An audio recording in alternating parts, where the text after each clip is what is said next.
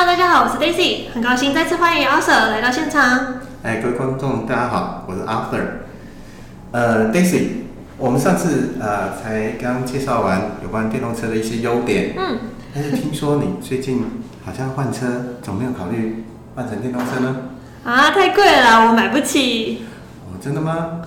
难道除了预算问题，呃，没有其他的考量吗？啊，当然有啦，像是我可能会有一些焦旅程上面的焦虑问题，或者是有没有可能会因为起火或者是爆炸导致安全上面的疑虑，嗯，这些就是要跟 Arthur 来讨论一下。我我想是这样，就是其实要开电动车，必须要有改变使用者呃习惯的一个心理准备。嗯嗯嗯啊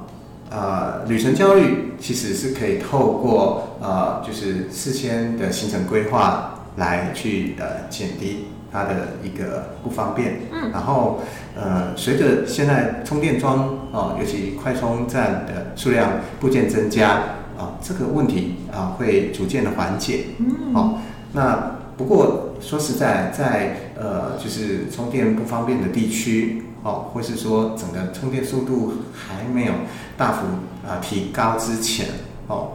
我个人还是会比较就是推荐啊、家里能够安装电动桩，或是呃停车地方有临近充电啊、车位的这些人，可以优先来购买。哦，那至于说安全性的问题，呃，其实呃，不管是人为或是意外的灾害啊，这个在呃任何车辆，不管是油电油车或是电车，哦，都会呃必须要呃去面临，因为呃从电池哦呃的角度，因为电池本身它是储能，然后提供动力来给啊、电动车。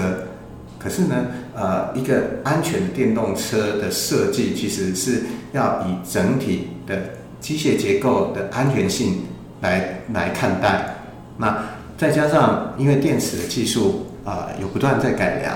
所以呢，呃，这些啊、因为电池呃破坏而导致这个起火的这个风险啊、其实是越来越低。那因为这些啊、模组厂商哦或者车厂，他们不断在呃改进优化这个整个模电池模组的设计，那配合这些道路上啊试试着啊在取得一些啊回馈啊使用者的一些使用的经验啊，其实在车厂的经验上是越来越丰富。啊，所以在安全的这个安全性的设计考量，啊，安全性的水准也是大幅的提升。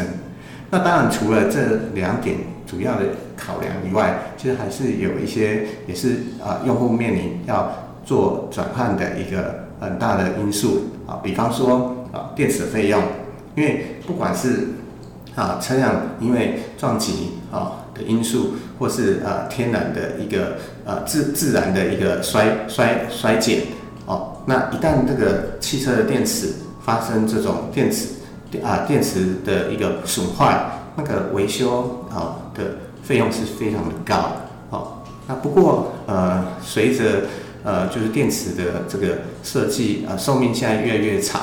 哦，呃包括呃像呃一些车厂它都有提供很长时间的啊还有长距离的呃这个保护啊来去确保这车辆电池的维修的服务哦不会间断。那啊，随着这个技术的演进，未来很多车厂可能会提供啊延长的保修计划。那虽然呃就是保护期后啊更换电池也是不便宜的，可是因为这个产能的增加和技术的改进，那以后的电池价格更换也会慢慢变得越来越便宜。啊，那还有一个就是说，因为现在很多人他呃是停机械车位。那因为电动车的车啊，相对比传统的燃油车还要来的重，一般来讲，那可能在整个呃未来在啊、车位的选择上哦，会是一个比较大的顾虑哦，这也是导致有些人没有办法改成电动车的原因。那还有就是因为它的车一旦